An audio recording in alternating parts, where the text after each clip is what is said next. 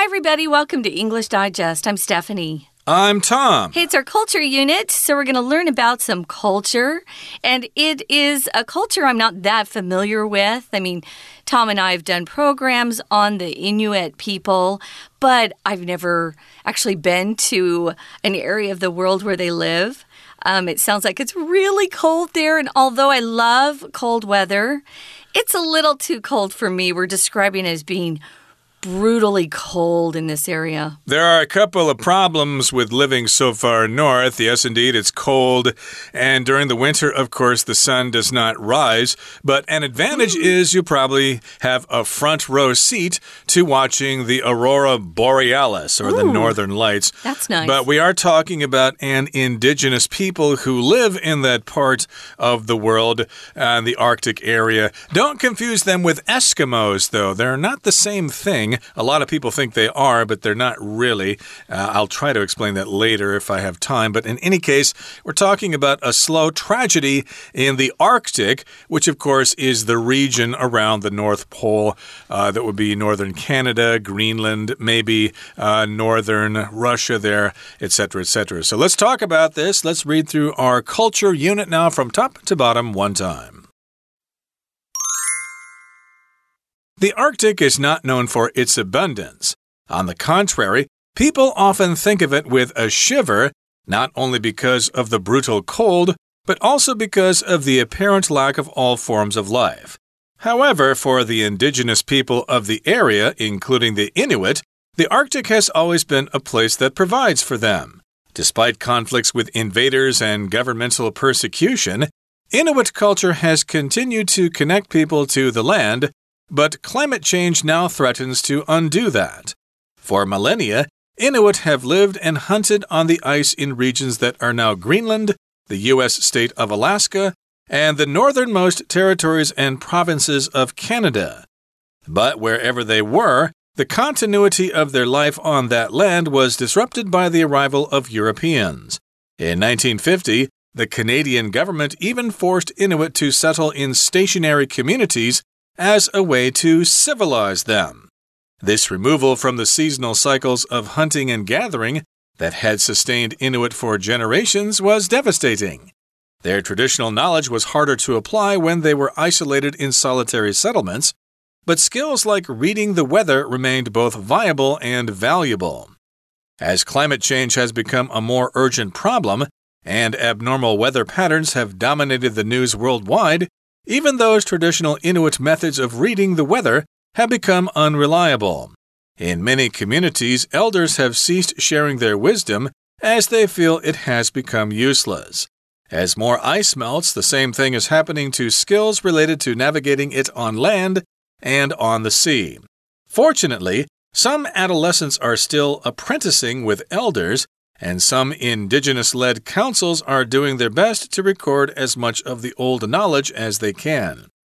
Without a widespread change in the way we face climate change, though, that saved knowledge will never be put to use again.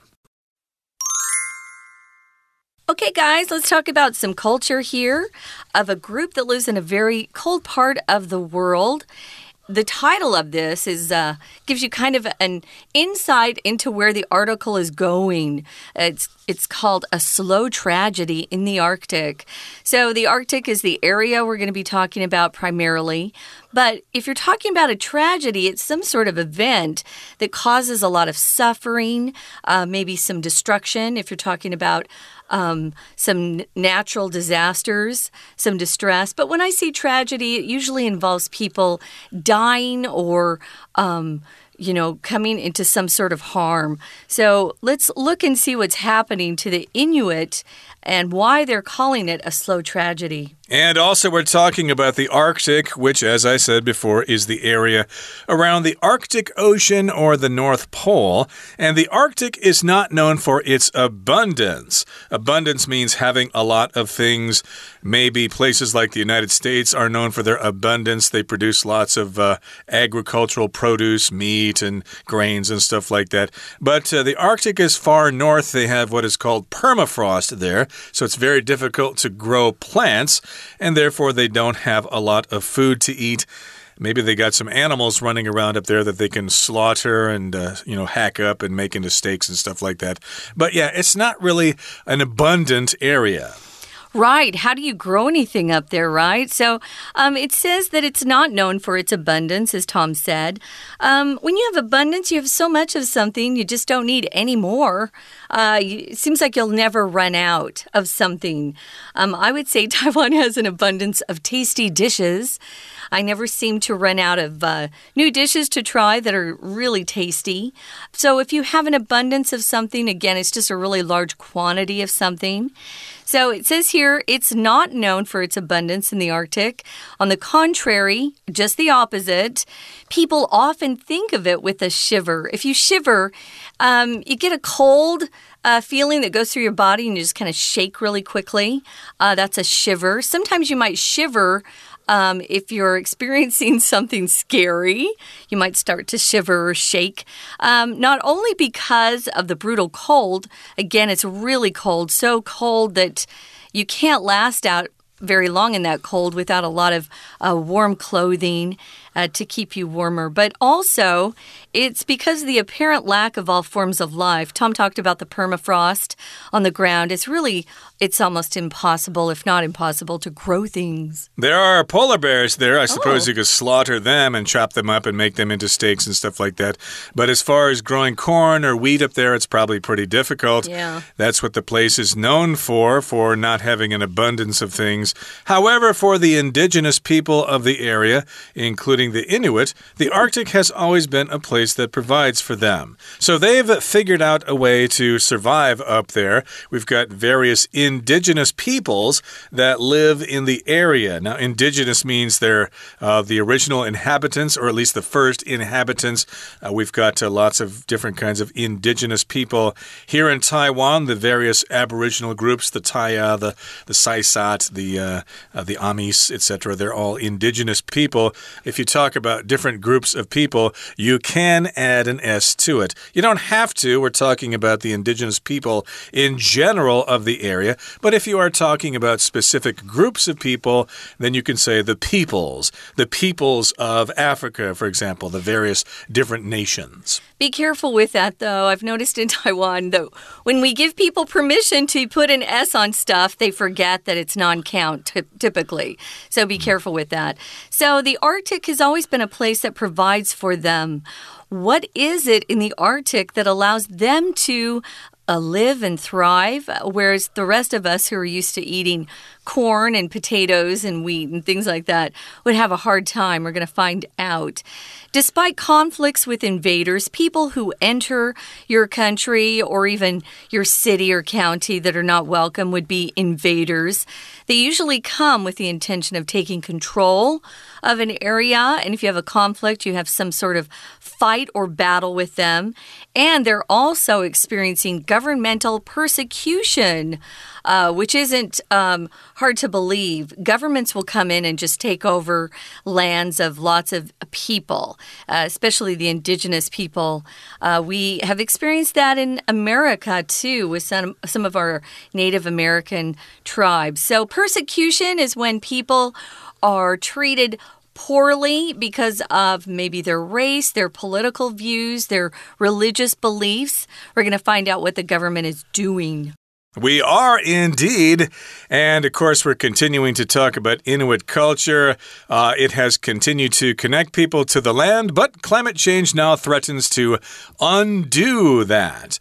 Undo is a command on your computer. If you've uh, made a mistake or something, you can just push the undo button and uh -huh. it uh-huh. will reverse what you just did. And that's what that concept is all about. You do something, you realize that you made a mistake or it's not what you you wanted to do. So you basically uh, correct it. You just get rid of the stuff you just did and start over again. Mm -hmm. uh, this can uh, be positive or negative. In this case, though, we're saying that climate change is undoing their connection to the land. They had it before, but some kind of force is taking it away from them.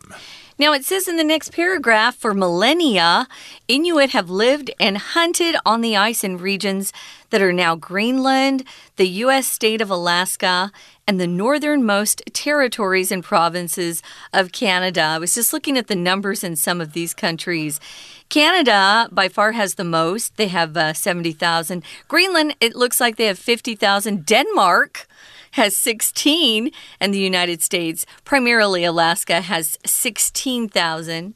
Uh, so we're not talking about uh, a tribe in the millions. No, uh, it's a it's a small group, but still they're spread out over these very uh, cold areas because that's part of their culture. We're going to find out how they live uh, in these areas. It says they have lived and hunted on the ice in regions. So Tom kind of hinted at that when he was talking about uh, maybe going uh, hunting after polar bears and, and hunting them and cutting them up for food.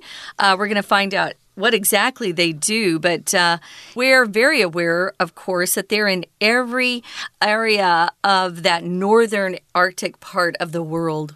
And it says they have lived and hunted there for millennia. Mm. Uh, millennium is the singular. That means a thousand years. So millennia means thousands of years. So they lived there and they've hunted and they've survived in these cold regions and they never felt they had any need to leave. Hey, we like it up here. We're not going to move south where it's warm and hang out on beaches and drink pina coladas and things like that. they were perfectly content to stay up there in those northern regions. But wherever they were, the continuity of their life on that land was disrupted by the arrival of Europeans. Now, continuity refers to when something can continue, and of course, they were there for thousands of years, and they, would like to remain there for thousands of years more. So that's the continuity of their life, continuing their lifestyle and not having it change or be interrupted.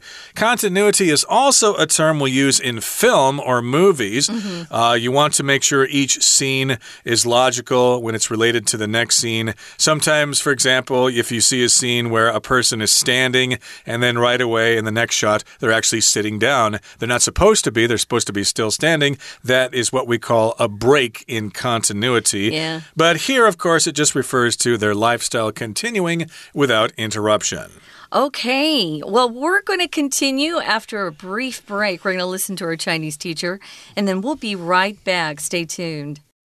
Hello everyone，我是派老师。今天讲解的是三月十四号 Unit A，A Slow Tragedy in the Arctic。这个单元是文艺选填的练习题，内容跟北极 Inuit 传统生活智慧和气候变迁有关。原本世代相传的气候判读知识，因为气候变迁而失准。 文化传承岌岌可危。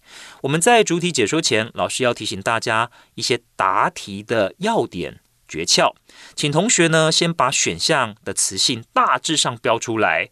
有一些单字当然不只有一种词性，可是我们根据句子的结构可以判断这一题空格应该要填什么词性，你再去选项里面呢找出正确的来，这样子会比较有效率。好，我们一起来解题吧。请同学看到第一段第一题，请看题干。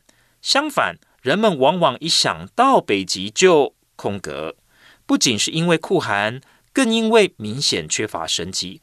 请注意空格前有不定词呃，那挂号 n，所以呢需要一个名词。我们再用文意筛选，后面提到严寒，土地又缺乏生气，请问这样很容易带给别人什么感觉？应该是冷的发抖吧。所以第一题正确答案是 B，shiver。好，再来，请看第二题。题干说：然而，对于这个地区的原住民，包括 Inuit，对他们来说，北极一直是空格什么他们的地方。从文法来看，关系代名词 that 代替前面的地方 place，是关系子句的主词，而 them 是关系子句的受词。关系子句还需要动词。再用前后文文意筛选，因此第二题正确答案是 J provides for，意思是供给某某人他们生活所需。这句话意思说，北极一直是供给 Inuit 生活所需的地方。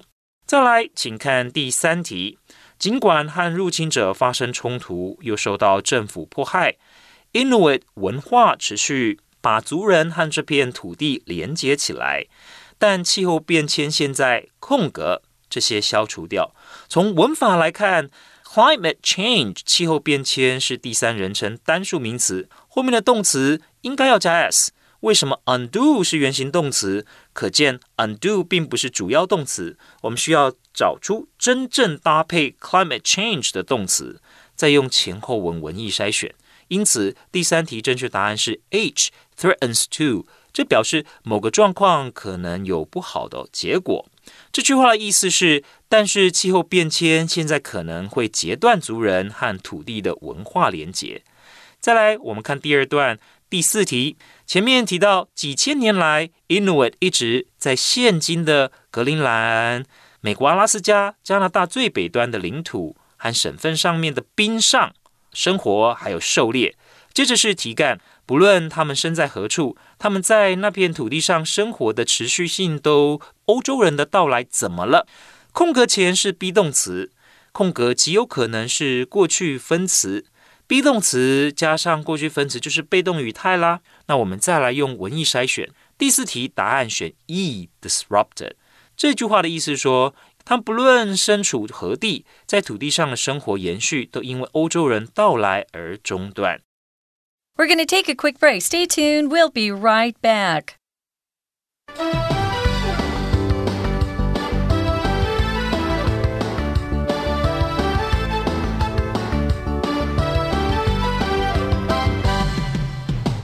Okay, we're continuing to talk about the Inuit culture. You can say Inuit or Inuit. Uh, both are acceptable, although for the exact correct pronunciation of this word, you probably should go up to northern Canada and ask them yourself. But again, we talked about the fact that they've been there for thousands of years and the continuity of their life on that land was disrupted or interrupted when the Europeans arrived. So let's go back to 1950. Uh, the Canadian government even forced Inuit to settle in stationary communities as a way to civilize them. Now, if something's stationary, it just remains the same and it doesn't go to other places. Uh, the Inuit, I guess this implies that the Inuit were nomadic, where they move from place to place depending on the season, depending on hunting conditions and things like that. But in this set, in this case, the Canadian government said, "Nope, you guys got to stay in one place in these communities because we need to civilize you. Obviously, you're not as civil as we Canadians are or we white people. So yeah, you guys got to stay there and we're going to make you civilized. We're going to have you believe in our religion, speak mm. our language, dress our way, etc." Yeah, I'm getting a little tired of countries going into other countries and trying to change their lifestyle. Uh, they've lived that way for a long time, probably because they're happy that way. Um, but uh, we seem to always stick our noses into other people's business. So that's what it means. Uh, by putting those quotation marks around the word civilized, we're kind of making fun of the fact that that's uh, that's our interpretation or the Western world's interpretation of civilized. Um, of course, they think their style and way of life is completely civilized. So, this removal from the seasonal cycles of hunting and gathering that has sustained the Inuit for generations was devastating. Yeah, when you come in and change someone's lifestyle or take away their ability to either make a living or feed themselves, uh, what you get is a disaster. Uh, you get some um, periods of starvation and people uh, dying from lack of ability to either feed themselves or make a living. So if you uh, talk about sustaining something, it keeps something going. If you want to sustain a new business, you have to keep working hard every day. You can't take a day off and expect your business to keep functioning or keep uh, growing the way you want it to. And if you talk about something that was devastating or that is devastating, it's very destructive, it hurts a lot of people, it's damaging. You could say that uh, typhoons here in Taiwan uh, are sometimes very devastating to the communities and to the country as a whole. Exactly. So, again, they've got these cycles of hunting and gathering, and that had sustained them for millions of years. Well, not millions, thousands of years. Mm. And of course, that disruption of their life cycle was devastating, which destroyed their lifestyle. Their traditional knowledge was harder to apply when they were isolated in solitary settlements but skills like reading the weather remained both viable and valuable.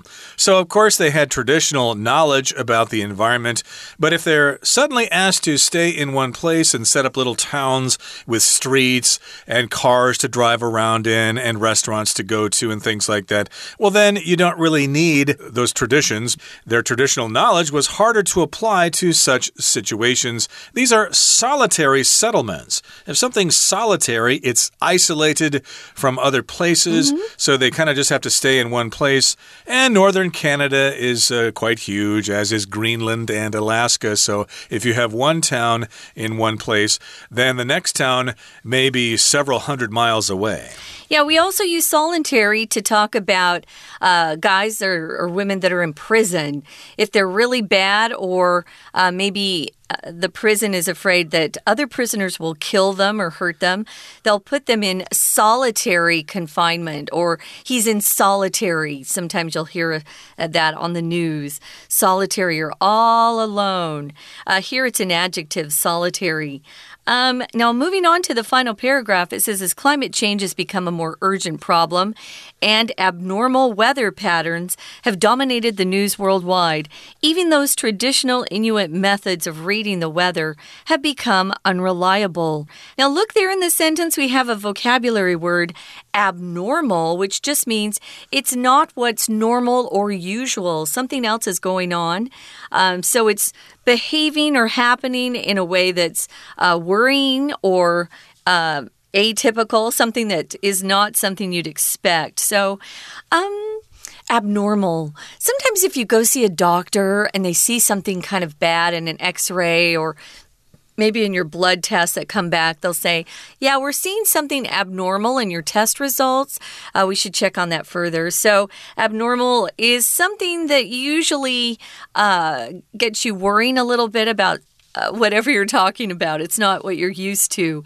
And people always hate change or something that's uh, moving away from normality, I guess you could say. And you've heard the news about abnormal weather part patterns all over the world uh, droughts in the American West and uh, floods in Nigeria. And here in Taiwan, of course, for some reason, we haven't had a good typhoon in a very, very long time. Taiwan, of course, depends on typhoons to fill up its reservoirs from time to time.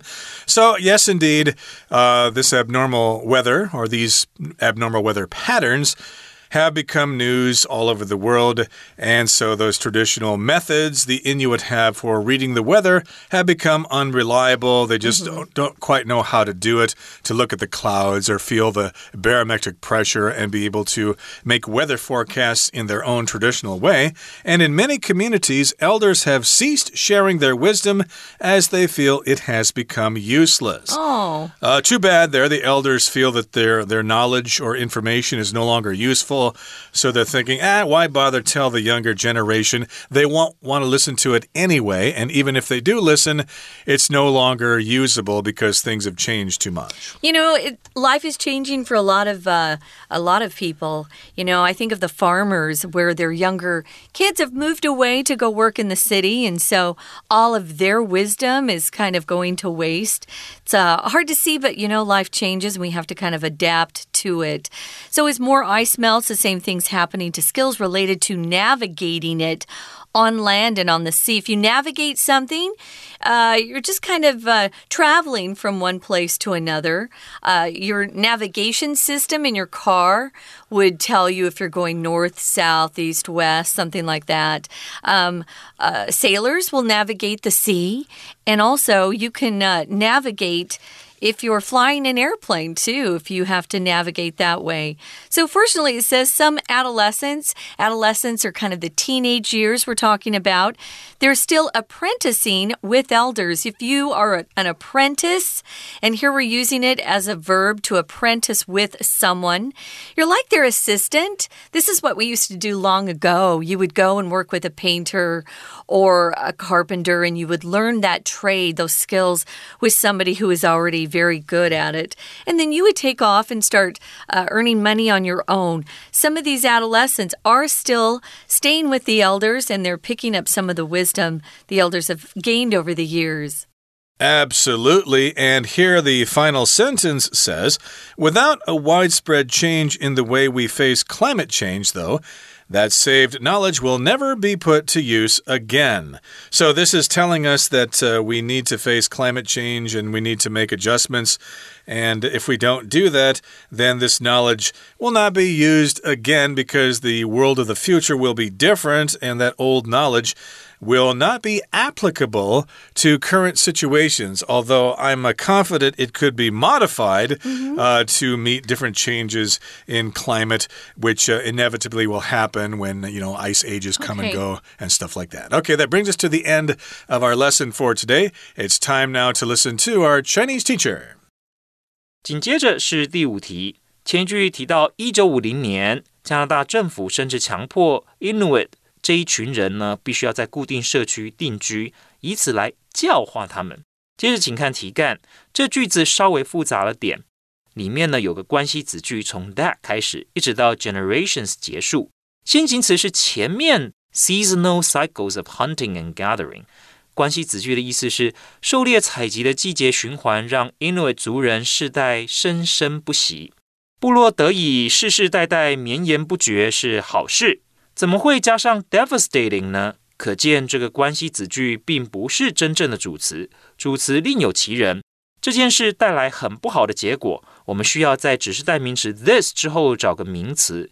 第五题选 C removal。This removal 代表的是加拿大政府强迫 Inuit 人定居，脱离传统谋生形态的季节循环。再来，我们看第六题，前一句，当他们被孤立于单一的定居点时。更加难以运用传统知识，但判读天气等技能仍然空格，而且宝贵。Remain 这个动词用法和 be 动词一样，后面要有主词补语，表示仍然怎么样。后面已经有一个 valuable 宝贵的形容词作为主词补语，后面这个 and 是对等连接词，前后连接的词性要对等。所以第六题要找形容词，因此第六题选 I viable 可行的。接着，请看第七题。随着气候变迁成为一项更加空格怎么样的问题，异常的天气模式已经占据了全球新闻版面。即使 Inuit 传统的判读天气方法也已经变得不可靠。more 之后，名词 problem 之前，我们需要形容词形成比较级，再用文意筛选。所以第七题答案选 D，urgent 紧急急迫的。接着，请看第八题。在许多社区，长者已经空格分享他们的智慧，因为他们觉得老祖宗判读天气的方法变得毫无用处。主词 elders 长者之后需要动词，而 have 是助动词，have pp 现在完成式。再用文意筛选，所以第八题答案选 F cease 停止，表示长者不再传授祖先的智慧。接着，请看第九题。幸运的是。一些青少年仍然跟着长者当学徒，还有一些原住民领导的委员会在尽最大努力空格尽可能多的古老知识。不定词 to 之后需要原形动词，因此第九题答案选 G，record 记录。最后第十题。但是，如果我们空格气候变迁的方式没有发生广泛变化，那么保存下来的知识将再次永无用武之地。The way 是关系副词子句，后面要加完整的子句。We 是主词，climate change 受词。这个句子需要动词，所以第十题选 A，face 面对。以上就是我们针对文艺选填所做的解题。谢谢大家。That's it, guys. It's just a one day unit. We hope you enjoyed learning more about the Inuit culture, and uh, we hope you'll join us for our next program. For English Digest, I'm Stephanie. I'm Tom. Goodbye. Bye.